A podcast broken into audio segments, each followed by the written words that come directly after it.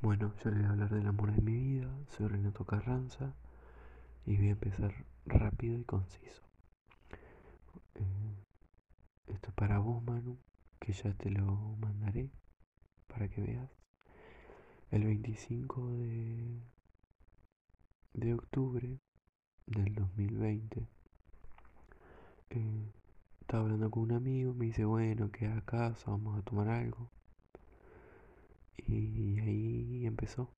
Eh, llegué, eh, saludé y Manu era una chica que estaba en una esquinita, con cara de culo, con cara de enojada, tratando mal a todos, como siempre. Y como que no le di mucha pelota en ese momento.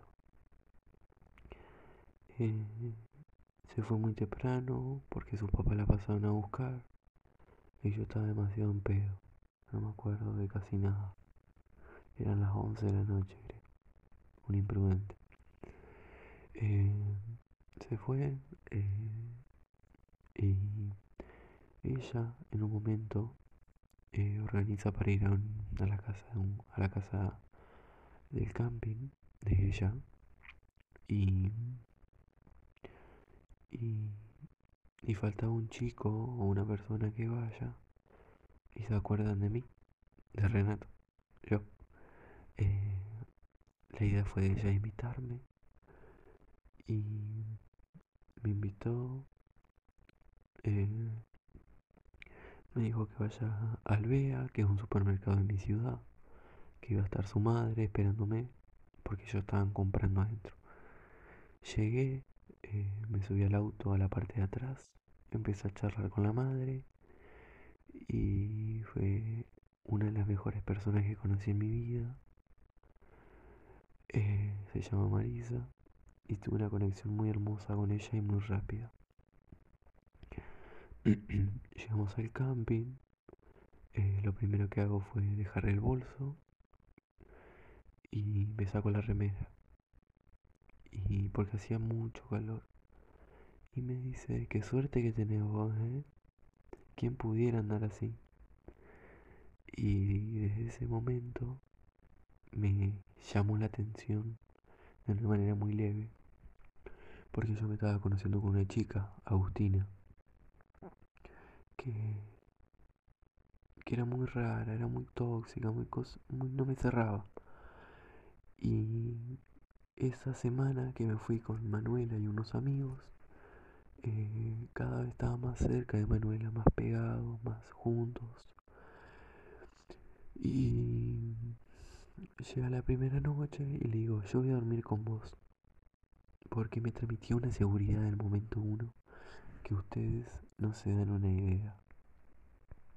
Eh, llegó la noche, le insistí, le insistí y me dice sí. Bueno, nos acostamos, eh, no me despegué de ella en toda la noche, porque Juan eh, dormía con el aire a dos más o menos del frío que hacía. Llega la noche, estuvimos acostaditos y me moría por ganas, de ganas de dormir pegadísimo ella.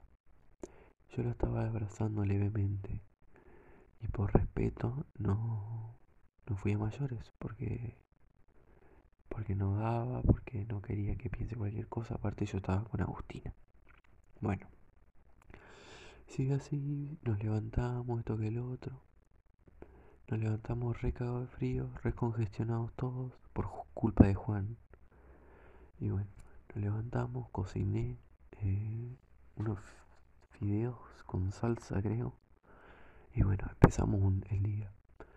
Eh, bajamos a la playa. Eh, a la playa, estuvimos un rato, después volvimos a la casa. Llega la nochecita y yo le digo, Manu, ¿querés ir a ver el atardecer? Bueno, me dice. Ahí eh, yo me hice un vino, un litro de vino yo solo, porque nadie más quiso ir, y nos sentamos en un tronquito. Eh, ese momento sentí como que era la, persona más feliz y tranquila del mundo. La seguridad que transmitía esa chica era impresionante, no se dan una idea. Y, y empecé a romper piedras y yo me hacía canchero cada vez que podía porque quería impresionarla a toda costa. Era Manuela, era, no sé, la veía como alguien inalcanzable. Y, y, y le quería impresionar esto que el otro.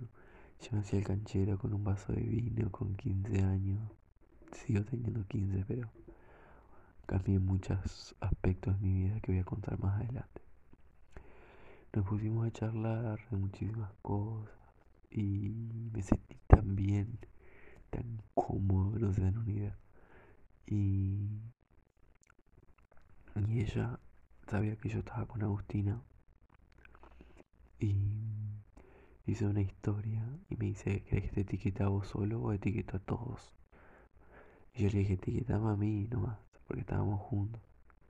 Ella claramente me provocaba, porque así es Manuela, y, y la subió.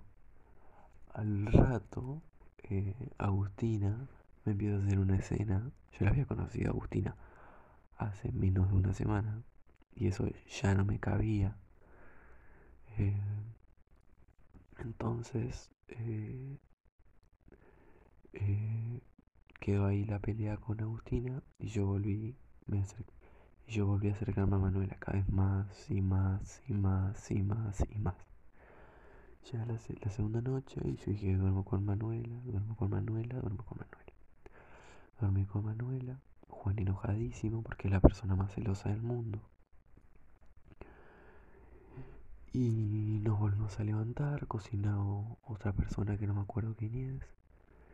Y, yo cada vez más pegado a Manuela, más pegado a Manuela. Yo quería estar a toda costa ese día con ella.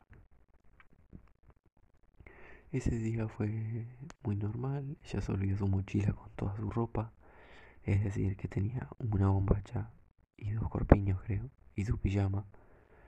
Y estábamos allá abajo en el agua y ella no se quería meter porque no quería mojarse.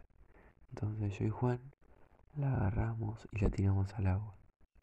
Enojadísima, se va del agua a la casa y se va a bañar. Nos trataba re mal porque no tenía ropa, lo que era sumamente obvio que iba a pasar. Pero bueno, llega la tercera noche y había una chica más que se llamaba Daila. Yo quería estar con Daila. Entonces dormí esa noche con Daila. Una boludez total porque Manuela se puso extremadamente celosa.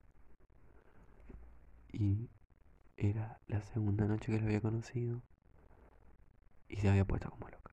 Bueno, está bien. Pasaron el día y hasta el día de hoy me sigue jodiendo con Daila. Y quería contar que que esa semana que fuimos al camping fue extremadamente maravillosa porque conocí a una persona, por Dios, un 20-20.